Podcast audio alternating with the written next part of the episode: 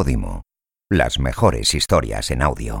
Amiga mía, amigo mío, si quieres apoyarme a mí y a este podcast y además tener acceso a episodios exclusivos, hazte suscriptor premium de Podimo en www.podimo.com barra lo que tú digas. Dos viernes al mes habrá un episodio extra solo para los oyentes más fieles del podcast, para los oyentes premium. Aprovecha la oferta que hemos lanzado, tres meses por el precio de uno, tres meses por 3,99 euros, un café y una napolitana. Y además de mi contenido exclusivo podréis disponer de un catálogo increíble de podcasts y audiolibros que no podréis escuchar en ningún otro sitio. Ya os digo, tres meses por 3,99 euros. www.podimo.com barra lo que tú digas.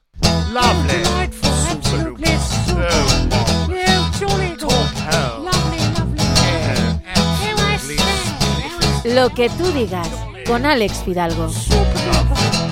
Find us in high places, but we are not your friends. We use you and abuse you all for our ends. You think that it's your country, you silly twits.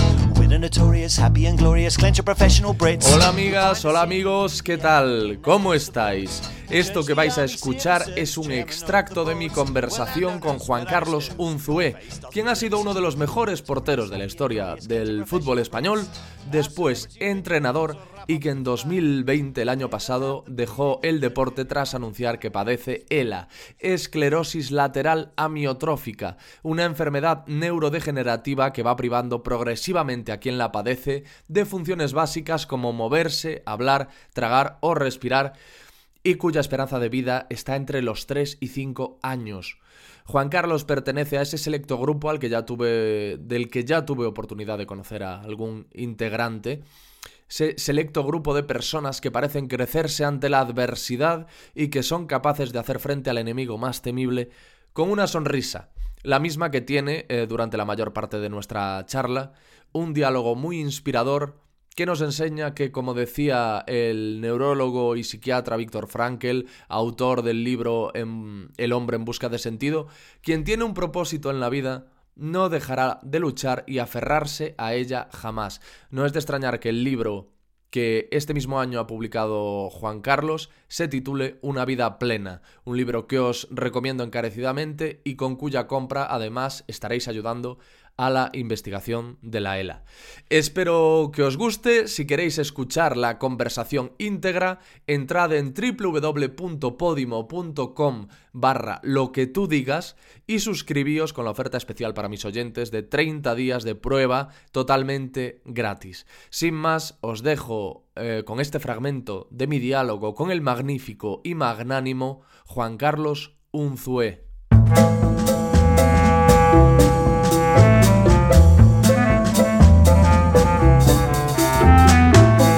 Hola, buenos días. Hola Juan Carlos, ¿qué tal? ¿Cómo estás? Muy bien, ¿y tú? Muy bien, también. Oye, mm, puntualidad eh, británica, la tuya, ¿eh? Eso, eso que no falte, eso que no falte. ¿eh? y, más, y más el primer día, y más el primer día, ¿eh? con alguien que no, que no conoces, ¿no?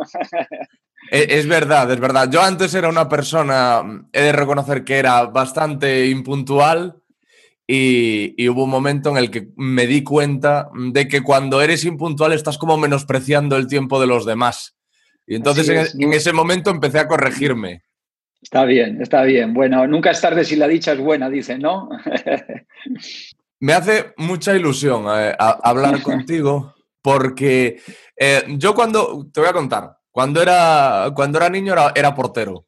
Ah, bueno. Y, pasaba una cosa, yo no era capaz de aguantar un partido entero, verlo, ver los 90 minutos de un partido, pero veía siempre las, la repetición de las mejores jugadas en el día después. Ajá. Y yo me acuerdo perfectamente de Juan Carlos Unzué. Yo, la etapa que recuerdo yo de tus paradas y de que yo te, tenía como un referente, tú estabas en el Sevilla. Sí, esa, fue la época, vamos a decir, más... Eh, no sé, más exitosa o, sobre todo la que tuve más continuidad, ¿no? Mm.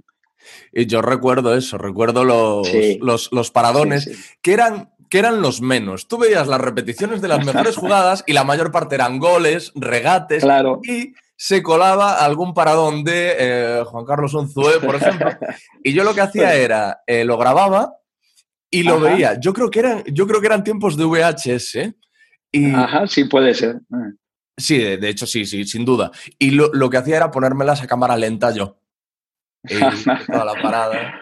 Está bien, está bien, está bien. Pues mira, yo, yo, yo hacía, las, yo mi ídolo era Arconada. Sí. Yo de chaval, y yo de chaval lo que hacía era con una pelota de tenis, eh, me la tiraba uh, para hacer la palomita encima del sofá de mi, del cuarto de estar de mi casa. Sí. Y entonces unas, unas por el aire y otras tiraba la pelota por el suelo y me arrastraba por la madera, por, la, por, la, por, por el suelo del, del, cuarto de estar. Y además lo suelo contar que, que yo mismo retransmitía, ¿no? Y decía, eh, tiro de no sé quién y parada de Juan Carlos Unzué.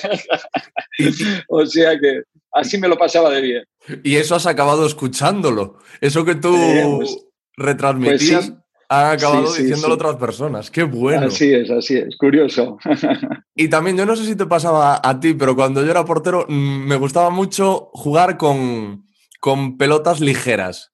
Primero, porque como que se prestaba más la, la, la impredecibilidad de, de, la trayectoria del balón y que era más fácil para los que disparaban, pues tirarla más lejos. Entonces te permitía adornarte más y luego, yeah. que, y luego que dolía menos la pelota al parar. Bueno, yo el problema que tenía es que en mi época yo, yo tuve un balón, me regalaron mis padres un balón nada más y ya tendría, yo creo, mis 13, 14 años por lo menos. Y, y te puedes creer lo que nos pasó el día del estreno, el día del estreno, jugando ahí en la era del pueblo con los amigos, eh, me tiran un chut y además eso, claro, eh, las porterías en aquella época eran dos piedras, ¿no? Claro. Eh, entonces casi todo era gol. Para ellos era gol, para el que chutaba y para ti casi todo era alto o iba fuera. ¿no?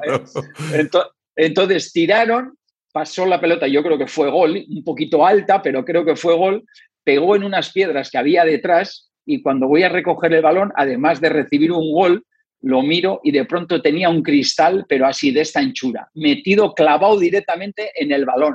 Y digo, no puede no ser. Puede ser y no puede ser el estreno y sabes y saber lo bueno y lo iluso que era, claro, en, en aquella época era un balón de, de, una marca que, japonesa que llamaba eh, en mi casa. Sí, hombre, los mi casa. Eran los, los, los, mi casa y tal. Entonces, eh, eh, se decía que había como una inyección, que si se pinchaba el balón le metías una inyección como ahora a las, a las, a las bicicletas o a la, a la rueda sí. de la bicicleta, ¿no? Pues eh, yo, yo convencido de que lo iba a poder arreglar. Nunca más jugué con ese balón. ¿eh? en cuanto le saqué el cristal, en cuanto le sacamos el cristal, hizo... Qué decepción. O sea que un día, un día me duró el balón que me regalaba. Y, imagínate la bronca de mi madre, claro, cuando llegué a casa con el balón eh, pinchado. Es lo que te va a preguntar. Cuando llegas a casa el mismo día que sales a. ¿Pero tú qué culpa tienes? Ya, ya, la tenía que haber parado, la tenía que haber parado. Pero, y los, y los, los mi casa, precisamente, te estaba hablando yo de balones duros, duros, los sí. mi casa eran de granito. Durísimos, durísimos. Eh, sí, sí, sí, así es. Pero fíjate, te decía yo esto de que en las mejores jugadas, que la mayor parte eran regates, eh, goles, y mmm, se colaba en alguna ocasión al, algún paradón. Es que la de portero es, eh, en un campo de fútbol, es la, la, el puesto más ingrato después de, del del árbitro, ¿no? Bueno, yo diría que tiene un poco de todo, ¿no? Más que ingrato, yo he disfrutado mucho, ¿eh, Alex? Yo he disfrutado sí. mucho en la portería. Eh, evidentemente tiene un componente, vamos a decir, de, de, de ah, como, como, diría yo, de sentimiento de culpa, ¿no? Respecto a los otros compañeros, vamos a decir que eh, practicamos un deporte colectivo, pero el portero cuando recibe el gol siente que lo ha recibido él. ¿Entiendes? Entonces yo creo que ese sentimiento no lo tiene el jugador de campo, ¿no? Te lo digo porque yo también hasta los 15 años jugaba de, eh, de jugador. Entonces eh, he podido eh, sentir eso desde el otro lado, ¿no? Entonces sí que es verdad que es un puesto donde tú vives muy al filo de la navaja, tus decisiones suelen ser trascendentes para lo bueno o para lo malo, ¿no? Entonces la gran dificultad yo creo que tienen los porteros o teníamos los porteros es eh, tener estabilidad, ¿no? Tener, eh, encontrar el equilibrio, ¿no? Porque mentalmente y, y, sobre todo ya una vez que eres profesional, pues eh, claro, los medios de comunicación, eh, ya te digo, o te, o, te, o te alaban o te entierran casi, casi, ¿no? Directamente. Yo te, decía esto también porque leyendo, leyendo tu libro, que me lo he leído enterito y, me ha gustado mucho, eh, en algún momento, no sé quién es el escritor o quién es el que en ese momento está dando testimonio, pero habla de que al final los porteros están un poco para aguar la fiesta, ¿no? Porque el espectador lo que va es a ver goles. Así es, así es, así es. No, no, nosotros estamos para, hablando eh, claro, para joder el espectáculo. ¿eh? Eh, es así, es nuestra, es nuestra labor, ¿no? Entonces, bueno, pues sí, es un puesto diferente, pero ya te digo, yo he sufrido, evidentemente, claro, cada vez que, recibes un gol sufres, pero en el fondo también me ha dado la posibilidad de divertirme y de disfrutar mucho, ¿no? Porque además, yo lo digo en el libro, ¿no? Para mí el fútbol no ha sido un trabajo, eh, ha, sido, bueno, pues llevar a cabo mi pasión, ¿no? Eh, durante toda la vida, incluso cuando era entrenador, ¿no? Entonces, cuando uno siente pasión por algo, ¿no? Y la puede mostrar o transmitir, eh, yo creo que, que, disfrutas tú y haces disfrutar a los demás, ¿no? Oye, en, tú que eres portero, has sido entrenador de porteros, has conocido a muchísimos porteros, evidentemente. ¿Tú encuentras algún patrón? Algo que digas, todos los guardametas, todos los porteros tenemos esto en común. De hecho, en el libro alguien dice también como que los porteros en general están un poco locos. bueno, tenemos esa fama, ¿no? Eh, hombre, yo digo, yo a veces reflexionando y pensando, dices, hombre, si nos ven un entrenamiento o una parte del entrenamiento cuando hacemos el trabajo específico, ¿no? Eh, pues tirarte a un lado, levantarte, tirarte al otro, ¿entiendes? Claro, tú si te pones un poco a pensar ¿no? y, observas eso, dices, ese chico está bien de la cabeza, ¿eh? Eh, pero cómo se puede pegar esos, esos golpetazos ¿no? y, tirarse de esa manera y levantarse a, a correr a, por, el otro balón. Entonces, bueno, hay un punto evidentemente de locura, pero, pero al final yo creo que si cabe los porteros, eh, bueno, en, en, esa época de crío, vamos a decir que, el, bueno, yo de hecho en el libro hablo y, explico cómo yo creo que el hecho de ser el menor de seis hermanos y querer jugar con mis hermanos a fútbol eh, fue lo que, lo que me llevó a la portería, porque yo era una persona muy, muy activa, ¿no? Entonces, yo eso de estar quieto mientras los otros están corriendo y jugando, no iba conmigo, ¿no?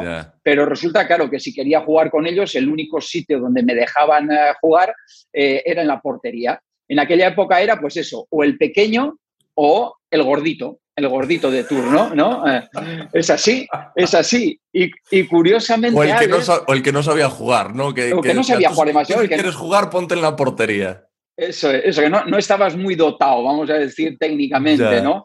Entonces, claro, yo creo que no era una realidad porque al final un portero ya en aquella época necesitaba de tener unas cualidades y unas capacidades eh, motrices, técnicas de todo tipo grande, ¿no? Es verdad que en aquella época eh, la técnica, vamos a decir, en cuanto a, lo que es eh, el pase, el, el, golpeo a la pelota, no lo utilizábamos demasiado los porteros. Bueno, de hecho yo nazco viendo cómo eran los centrales los que sacaban de portería, o sea, el portero ni sacaba de portería. Entonces, eh, bueno, pues eh, yo lo que sí eh, creo es que ahora mismo es muchísimo más difícil en la actualidad ser portero de fútbol, pues porque, primero, las, las, vamos a decir, las responsabilidades o las situaciones de juego que se, que se dan se han ampliado en volumen. Claro, antes tú estabas allí un poco para parar la, ocasión que te generaba el rival. Ahora no, ahora tú estás evidentemente para parar esa ocasión, pero también, si es posible, y jugando en relación al, equipo, eh, eh, optar o, tomar la decisión eh, de alejarte de tu portería muchas veces y cortar o no dar opción a que el rival te cree esa ocasión de gol, ¿no? Pues con una salida fuera del área, etcétera, etcétera, etcétera. Y después que eh, cuando tu equipo tiene la pelota, ahora mismo al portero y sobre todo en, algunos equipos y en España unos cuantos, ya se le exige que sea pues un jugador capaz de darle continuidad al juego o de iniciar con garantías el juego del equipo desde atrás, ¿no? A través del pase. Entonces, claro, eh, ahora mismo el portero posiblemente es el, jugador de, fútbol que tiene que tener una, variedad de, capacidades mayor eh, eh, que cualquier otro puesto en, el equipo, ¿no? Hmm. Otra cosa que me llama mucho la atención de, los futbolistas y que he, leído, además, como lo comentan también en el libro, es el tema de la, de la coquetería. Vale, o sea, yo creo que tú eres un poco pionero ya en ese, en ese terreno, porque tengo yo la sensación como de que hubo un tiempo en el que a los futbolistas les daba un poco igual sus pintas, que iban con el bigotón y, con, y eran como muy, en ese sentido, se desentendían un poco de, estar eh, perfectamente arreglados y luego ya empieza a, ir fraguándose la figura del futbolista que es también casi modelo, ¿no? Así guapito, siempre muy arreglado, eh, perfectamente mm, pulcro dentro del campo y fuera del campo y, tú eres un poco así.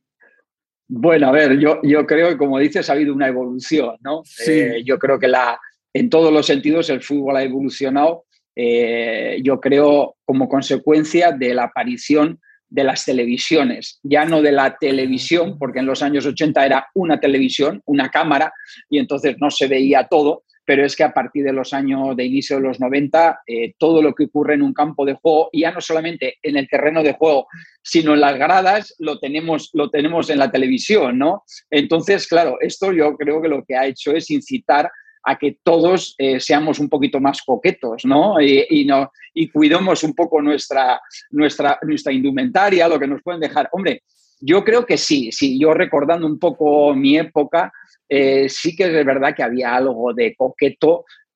También eh, yo creo como consecuencia de que los porteros podíamos elegir, vamos a decir, un poco nuestra indumentaria, el ah, color, el, la camiseta, claro el resto de los compañeros no tienen opción, vamos a decir, tienen que llevar la misma camiseta, el mismo pantalón, de la talla evidentemente que les apetezca, ¿no? que les quede bien, pero nosotros podíamos elegir. Y fíjate, Alex, yo te voy a decir, incluso en el Sevilla, yo creo que el primero o segundo año hay un momento en que yo no llevaba la camiseta del equipo, la marca del equipo me dejaban llevar, o, por lo menos yo la llevaba y nadie me dijo nada durante un tiempo, las camisetas de la marca eh, que me patrocinaba los guantes, que era Ulsport. Hombre, qué mítica, sí. las Ulsport tenían además unas, unas camisetas pues muy llamativas, ¿no? Entonces, a mí a veces me gustaba llevar ese. De hecho, si miráis un poco vídeos míos, tengo algunas camisetitas interesantes, pero ahora cuando me veo, también te digo, Alex, era, era coqueto, pero cuando me veo en la televisión digo, madre mía, vaya pintas que tenía, qué desastre. Pero, pero eso, eso es injusto. Lo que tú digas gente que vale la pena escuchar. Recordad que podéis escuchar este episodio íntegro haciéndoos suscriptores premium en www.podimo.com barra lo que tú digas. Y además de a estas charlas exclusivas tendréis acceso a otros podcasts que no encontraréis en ningún otro sitio y me estaréis apoyando a mí como creador de contenido. Nada más. Gracias y adiós. Has escuchado uno de los podcasts exclusivos de Podimo. Esperamos que lo hayas disfrutado. Te invitamos a visitar podimo.com para descubrir miles de historias en formato podcast y audiolibro.